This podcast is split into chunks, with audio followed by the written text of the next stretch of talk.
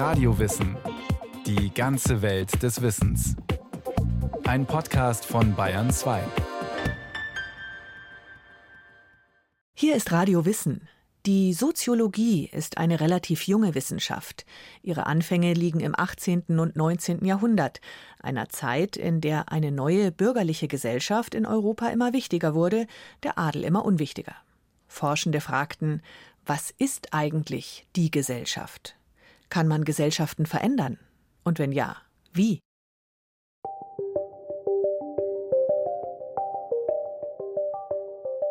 Die Gesellschaft.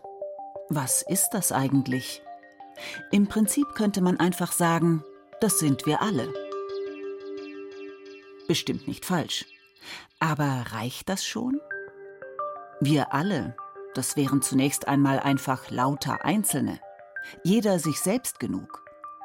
Und genau das macht dann eben doch noch keine Gesellschaft aus.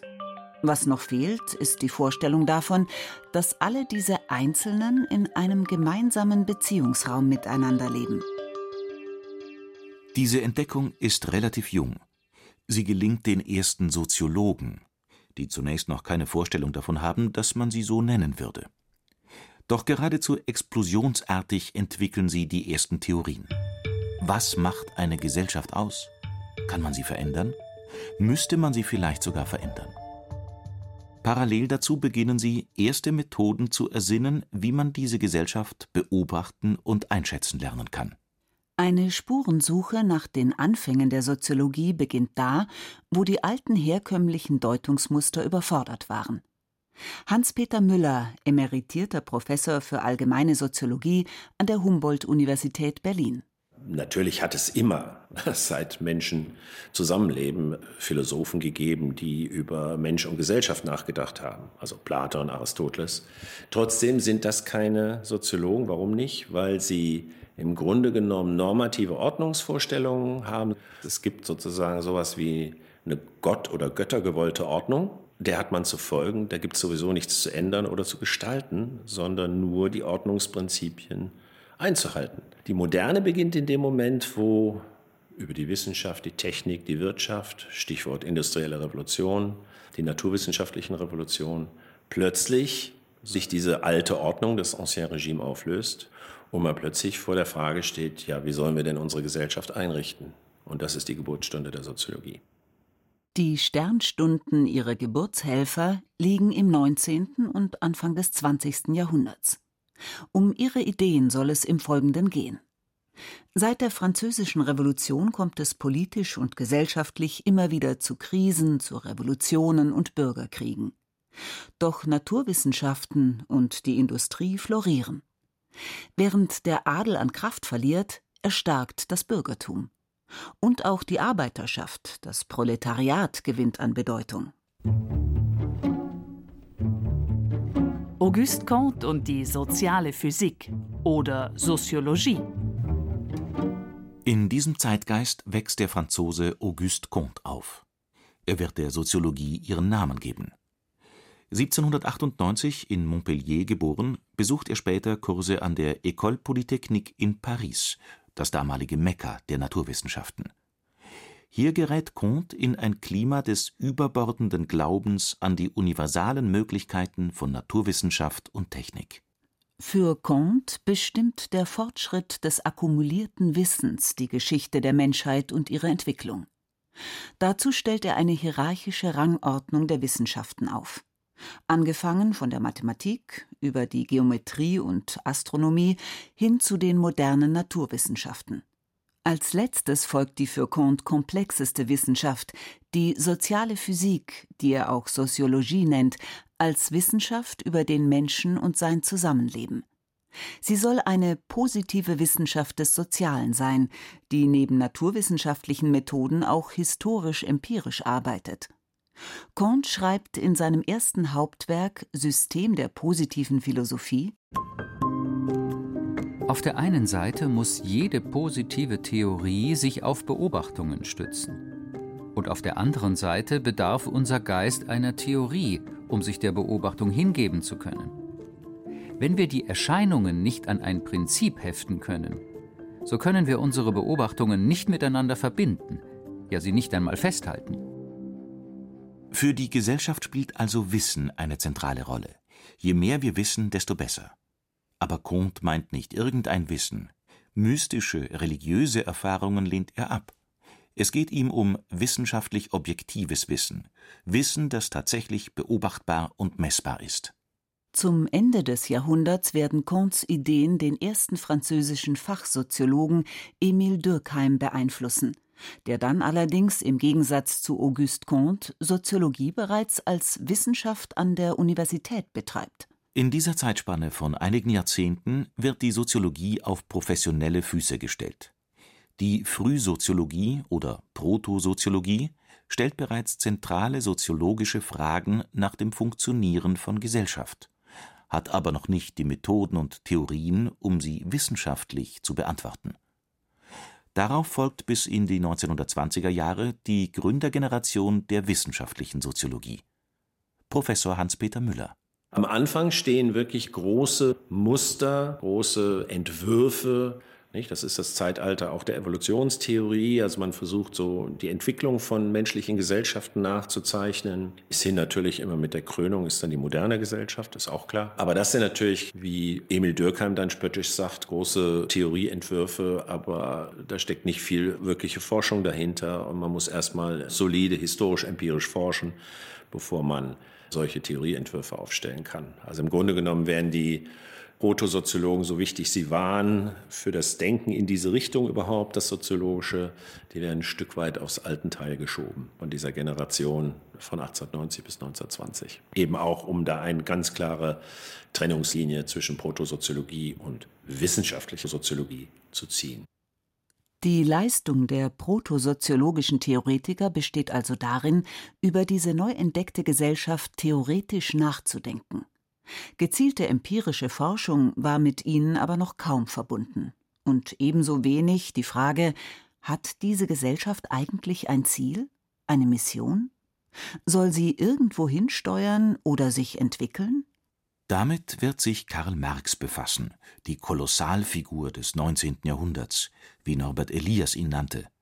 Marx wird das Denken über Gesellschaften revolutionieren. Karl Marx und der Klassenkampf als Motor der Geschichte. Die Philosophen haben die Welt nur verschieden interpretiert. Es kommt darauf an, sie zu verändern. So Karl Marx in Thesen über Feuerbach. Marx Werk liefert tiefgehende, oft empirisch basierte Analysen über die ökonomische Verfasstheit von Gesellschaft und utopisches Denken. Wie können sich die Menschen vom Zwang der ökonomischen Verhältnisse befreien? Die Fähigkeiten, sich selbst zu befreien, seien im Menschen angelegt, sagt Marx. Und mehr noch. Diese Befreiung sei mit einer geschichtlichen Zwangsläufigkeit verknüpft. Die Befreiung von den ökonomischen Verhältnissen wird eintreten. Karl Marx studiert erst Jura, dann Philosophie und verwandte Fächer an der Berliner Universität. Aus politischen Gründen ist ihm die akademische Laufbahn in Preußen versperrt. Er arbeitet als Journalist und ist bald eine wichtige Stimme der Opposition. 1843 verlässt Marx wegen der Zensur die deutschen Lande, gemeinsam mit seiner Frau Jenny von Westfalen. Den Rest seines Lebens wird er in anderen Teilen Europas verbringen. Erst in Paris, wo er seinen lebenslangen Freund und Förderer Friedrich Engels kennenlernt, dann in Brüssel und in London. Marx Blick auf die Gesellschaft ist der eines historisch weit zurückreichenden Dauerkonflikts. Die Geschichte aller bisherigen Gesellschaft ist die Geschichte von Klassenkämpfen. Marx und Engels im Manifest der Kommunistischen Partei. In England lernt Marx die zu diesem Zeitpunkt weltweit höchst entwickelte kapitalistische Gesellschaft kennen mit ihren krassen Gegensätzen von extremem Wohlstand und schlimmer Armut. Die ökonomischen Verhältnisse im Kapitalismus bilden für Marx die reale Basis des Lebens, Produkte des Geistes den Überbau. Aber auch die geistigen Produkte sind Ausdruck kapitalistischer Produktionsverhältnisse. Das Sein bestimmt das Bewusstsein, so Marx. Weil der Kapitalismus unser Leben so stark prägt, ist er nicht nur eine Wirtschaftsform, sondern auch eine Lebens- und Gesellschaftsform. Nach Marx sind kapitalistisch organisierte Gesellschaften Klassengesellschaften. Es gibt die soziale Gruppe oder Klasse, welche die Produktionsmittel besitzt und die Lohnarbeit anderer in Dienst nimmt, um ihren Reichtum in Form von Kapital zu vermehren. Die andere Klasse wird nur deshalb am Reichtum beteiligt, weil ihre benutzte Arbeitskraft eine Entlohnung notwendig macht. Sie fordert eine Veränderung dieser Strukturen, der sogenannten Produktionsverhältnisse. Dieser Klassenkampf, nach Marx der Motor der Geschichte, verschärft sich. Und am Ende werde der Kapitalismus darunter zusammenbrechen. Danach entstehe eine neue Sozialstruktur, die klassenlose kommunistische Gesellschaft. Das ist der Entwicklungscode der Geschichte. Diese revolutionären Erwartungen werden im 20. Jahrhundert große Wellen schlagen. Wie wir heute wissen, sind sie so aber nicht eingetreten. Den Kapitalismus gibt es immer noch, wenn auch in komplett anderer Gestalt. Der Wirtschafts- und Sozialwissenschaftler Professor Hans-Peter Müller über Karl Marx. Wissenschaftlich gesehen schießt er dann manchmal äh, durch seine revolutionären Erwartungen über das Ziel hinaus und macht natürlich Aussagen, die sie im Nachhinein als falsch erwiesen haben. Das ändert aber nichts an der grundsätzlichen Einsicht, dass der Kapitalismus zwar eine Reichtumsmaschine ist, die aber nicht nur hohe soziale Ungleichheit produziert, sondern auch stets und ständig Krisen. Und insofern ist er wirklich einer der Gründerväter einer wissenschaftlichen Soziologie. Emil Dürkheim und die Folgen der Arbeitsteilung. Anders als Karl Marx, der den sozialen Konflikt in den Mittelpunkt seiner Analyse von Gesellschaft stellt, nimmt der Franzose Emile Durkheim Einheit und Zusammenhalt in den Fokus. Mit Emile Durkheim, 1858 geboren, rückt hier der erste Fachwissenschaftler in den Blick, dem es gelingt, Soziologie als Universitätsfach zu etablieren. Vor allem von der Pariser Sorbonne aus wird er zu einem der einflussreichsten Intellektuellen Frankreichs auch Dürkheim fragt nach den Gründen der Verfasstheit und der Struktur der Gesellschaft seiner Zeit. Außerdem geht es ihm, wie auch Comte und Marx, darum, die Gesellschaft zum Besseren zu verändern. Er möchte neue Formen des sozialen Zusammenhalts finden und das soziale Band im zerstrittenen, krisengebeutelten Frankreich der Dritten Republik stärken. Dürkheim sympathisiert auch mit der sozialen Frage der Arbeiterschaft, trennt aber ganz strikt zwischen seiner politischen Haltung und Wissenschaft. Soziologie hat in seinen Augen objektiv und unparteiisch zu sein. Dürkheim nimmt an, dass Gesellschaft nur durch soziale Fakten gemessen und interpretiert werden kann. Solche sozialen Tatsachen haben Macht über den Einzelnen, man kann sich ihnen nicht entziehen. So verständigen wir uns alle mit einem sprachlichen Zeichensystem, sind in Verwandtschaftsbeziehungen eingebettet. Auch Kleiderordnungen oder Verhaltens- und Rechtsnormen lassen sich schwer ignorieren. Finanzsysteme und religiöse Dogmen üben Macht über uns aus. In seinem Buch über die Arbeitsteilung von 1893 fragt er sich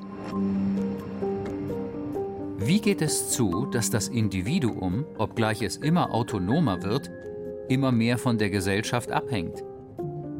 Wie kann es zu gleicher Zeit persönlicher und solidarischer sein? Dürkheim begründet beides mit der Arbeitsteilung. Er benennt soziale Differenzierung als Strukturprinzip moderner Gesellschaften. Seine Vorstellung ist, dass die wachsende Arbeitsteilung auch eine Chance ist, Konkurrenz und Wettbewerb unter den Menschen zu mäßigen und den Einzelnen gesellschaftlich zu integrieren. Professor Hans-Peter Müller erklärt warum. Weil wenn es gelingt, die Berufe immer weiter auszudifferenzieren, immer neue Spezialisten heranzunehmen, dann konkurrieren die nicht mehr untereinander, sondern jeder findet da noch eine Nische. Das war sozusagen seine Idee auch der pazifizierenden oder besänftigenden zivilisierenden Folgen der Arbeitsteilung. Gleichwohl beobachtet er schon in der Arbeitsteilung, dass moderne Gesellschaften mit einem Grundübel zu kämpfen haben, was er Anomie nennt. Nomos ist das Gesetz, die Ordnung, griechisch, Anomie ist das Gegenteil davon, nicht? Also die Abwesenheit von Ordnung, die Unordnung, ist eine chronische Begleiterscheinung moderner Gesellschaften, eben weil sie sich stets und ständig wandeln. Die moderne Arbeitsteilung bedeutet, es bedarf mehr Kommunikation, mehr Tauschakte, mehr Beziehungen. Die Arbeitsteilung bringt somit größere soziale Abhängigkeit. Dürkheim nennt das organische Solidarität. Denn analog zum körperlichen Organismus funktioniert auch die Gesellschaft, eben wegen der starken Arbeitsteilung, nur im Zusammenspiel. Die einzelnen Teilbereiche sind mehr aufeinander angewiesen als in nicht industrialisierten Gesellschaften. Dort hält die Religion die gesamte Gesellschaft zusammen. In modernen, arbeitsteiligen Gesellschaften dagegen sind die Einzelnen nicht in einer gesamten Gesellschaft miteinander verbunden, sondern bewegen sich in verschiedenen Milieus und Teilbereichen. Im Gegensatz zu Karl Marx ist Emil Dürkheims Sicht auf die Gesellschaft durch die Frage geprägt, was die Gesellschaft zusammenhält. Und im Gegensatz zu Marx Ideen entwickelt sich bei Dürkheim die Gesellschaft nicht von selbst zielgerichtet, sondern es braucht moralische und institutionelle Reformen, um ein friedliches Zusammenleben zu gewährleisten. Für Dürkheim hängt der soziale Wandel moderner Gesellschaften mit der Industrialisierung zusammen. Ähnliche Ursachen findet auch ein dritter Begründer der Soziologie. Max Weber. Der schaut aber nicht auf die Struktur der Gesellschaft, sondern auf das Handeln der einzelnen Akteure. Max Weber und die Arbeits- und Berufsethik. Max Weber wird 1864 im damals preußischen Erfurt in eine großbürgerliche Familie geboren. Sein Leben lang wird er sich mit der großen Frage der Entstehung des Kapitalismus in den industrialisierten Gesellschaften des Westens auseinandersetzen. Wie kommt es in Europa zu dieser modernen Form des Wirtschaftens? Und was bedeutet sie für die Alltagspraxis der Menschen, für ihre Lebensführung und ihre Kultur?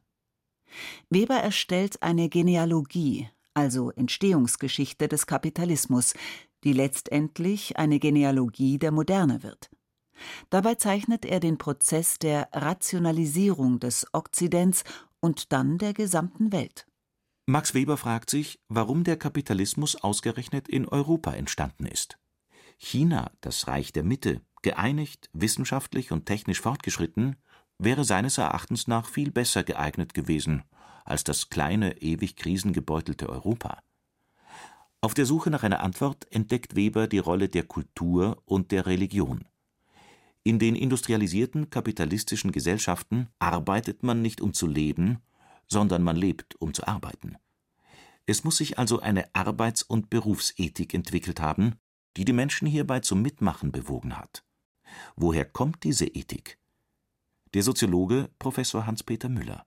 Und das ist im Grunde genommen die berühmte protestantische Ethikthese, dass dort sozusagen eine Arbeits- und Berufsethik entstanden ist, die dann, als die Chance kam für die industrielle Revolution und die Aufkunft des Kapitalismus, diese Ethik, diese Berufsethik als Steigbügelhalter für den Kapitalismus gedient hat also für fleißige Unternehmer, ja, unternehmerische Unternehmer und für fleißige Arbeiter. Weber stellt historische Vergleiche an und findet heraus, dass es immer eher protestantisch und nicht katholisch geprägte Regionen waren, die im westeuropäisch-amerikanischen Kapitalismus eine besondere ökonomische Entwicklung hinlegten. In der Ausprägung des Calvinismus erfährt der Gedanke der protestantischen Berufspflicht sogar eine Zuspitzung. Hier identifiziert Weber den Geist des Kapitalismus, der sich in der Lebensführung der Menschen zeigt. Bei beruflichem Erfolg hat der Calvinist seine Pflicht erfüllt und darf auf Seligkeit hoffen. Dazu wird das gesamte Leben dieser Zielsetzung untergeordnet. Eine systematische Selbstkontrolle, so Weber. Jener eigentümliche, uns heute so geläufige und in Wahrheit doch so wenig selbstverständliche Gedanke der Berufspflicht, einer Verpflichtung, die der Einzelne empfinden soll und empfindet gegenüber dem Inhalt seiner beruflichen Tätigkeit, gleich viel, worin sie besteht. Dieser Gedanke ist es, welcher der Sozialethik der kapitalistischen Kultur charakteristisch ist, ja in gewisser Weise für sie von konstitutiver Bedeutung ist. Der Leistungsmensch definiert sich über Arbeit und Beruf. Er ordnet das Leben der Arbeit unter und macht sein Leben zum Projekt. Max Weber nennt die unausweichlichen Folgen dieser asketisch-rationalen Lebensführung des Leistungsmenschen Kapitalvermehrung und technische Innovation. Diese Art der menschlichen Lebensführung sichert das Funktionieren des Kapitalismus. Anders als bei Marx, der die ökonomischen Bedingungen in den Mittelpunkt rückt, sind es bei Weber also religiöse Motive und die Lebensführung der Menschen, die für die Entstehung des Kapitalismus wichtig sind. Außerdem prägt Weber bereits Anfang des 20. Jahrhunderts die Auffassung, dass eine Gesellschaft als eine Dreiklassengesellschaft aufgebaut ist. Die gesellschaftliche Mitte sei sehr wichtig, ökonomisch, aber auch politisch administrativ. Professor Müller über Webers Herrschaftssoziologie. Dann sieht man, dass er immer davon ausgeht, dass es Herrscher gibt, Beherrschte, aber dann gibt es immer diese Zwischen- oder Mittelschicht. Und das nennt er Verwaltungsstab. Also das sind die Menschen, die in der Bürokratie arbeiten, die Staatsdiener und so weiter. Heute nennen wir das Mittelschicht.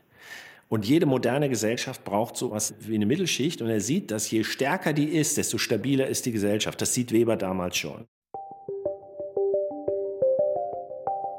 Auguste Comte und die Wissenschaft des Sozialen, Karl Marx und der Klassenkampf, Emil Dürkheim und die Folgen der Arbeitsteilung und Max Weber und der Geist des Kapitalismus.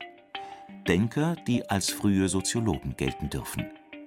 Sie haben in ihrer jeweiligen Zeit die charakteristischen Eigenschaften der Gesellschaft analysiert und der Gesellschaft dabei den Spiegel vorgehalten.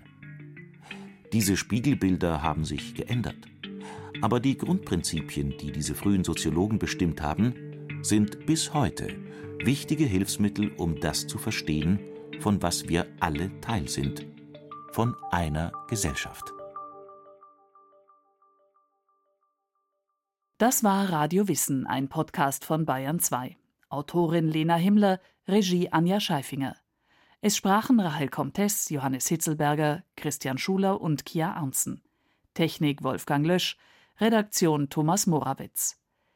Wenn Sie keine Folge mehr verpassen wollen, abonnieren Sie Radio Wissen unter bayern2.de slash podcast.